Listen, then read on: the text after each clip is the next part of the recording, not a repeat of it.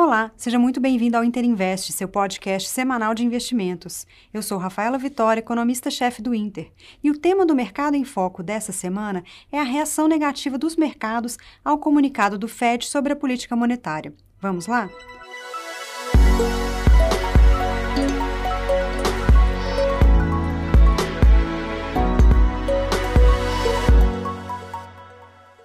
A semana passada vimos fortes reações ao comunicado mais hawkish do Fed.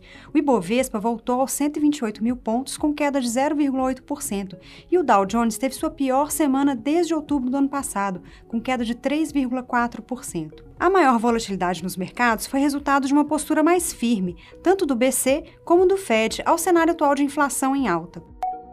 Nos Estados Unidos, a reunião do FONC trouxe novidades para o mercado. Apesar da manutenção dos juros em zero, os membros do comitê anteciparam a expectativa de elevação dos juros para final de 2023, com alguns diretores ainda mais hawkish prevendo as primeiras altas para 2022. Em seu discurso, o presidente do FED confirmou a visão de uma economia mais forte e uma recuperação mais rápida do mercado de trabalho, e que a inflação está acima do anteriormente previsto, mas que ainda seria transitória. No entanto, antes de iniciar as altas de juros, o Fed deve reduzir o programa de recompra de bonds, o que deve acontecer somente em 2022. Mas, conforme comunicado, deve ser discutido, anunciado com antecedência e será gradual, visando minimizar os impactos nos mercados. Apesar do aviso de cautela, a postura mais firme do Fed foi uma surpresa e contribuiu para uma realização dos mercados e o fortalecimento do dólar frente às demais moedas, que chegou a 2% na semana. No entanto, a taxa de juros de longo prazo nos Estados Unidos caiu para a mínima desde março, em 1,43%. Apesar da inflação maior e economia forte, o cenário de aversão a risco prevaleceu, valorizando a renda fixa.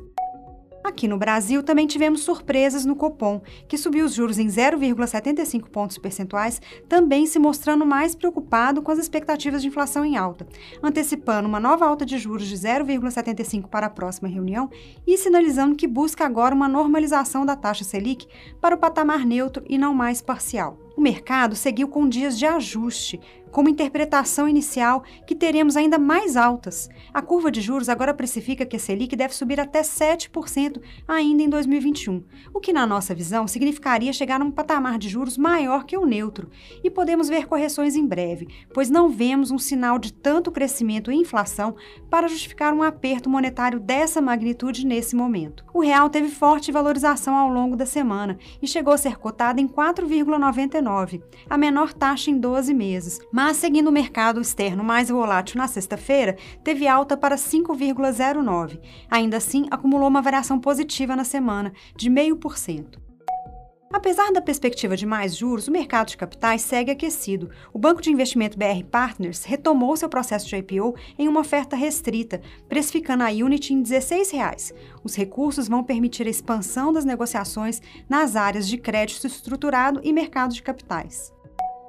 Na agenda da semana, teremos importantes divulgações, entre elas a ata do Copom, que deve permitir uma compreensão maior da perspectiva do comitê para a evolução da Selic, e também o um relatório trimestral de inflação, que deve vir com mais detalhes sobre a visão do Banco Central sobre o cenário de inflação para 2021 e 2022. O IPCA 15 também deve possibilitar uma avaliação preliminar da evolução dos preços em junho, e esperamos uma desaceleração no mês. Dados de arrecadação tributária e a dívida federal devem seguir sugerindo uma conjuntura fiscal melhor, enquanto as informações do balanço de pagamentos trará um novo superávit expressivo em transações correntes.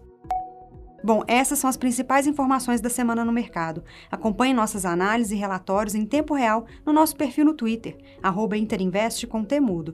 Siga a gente e envie suas dúvidas e sugestões. Boa semana e bons investimentos.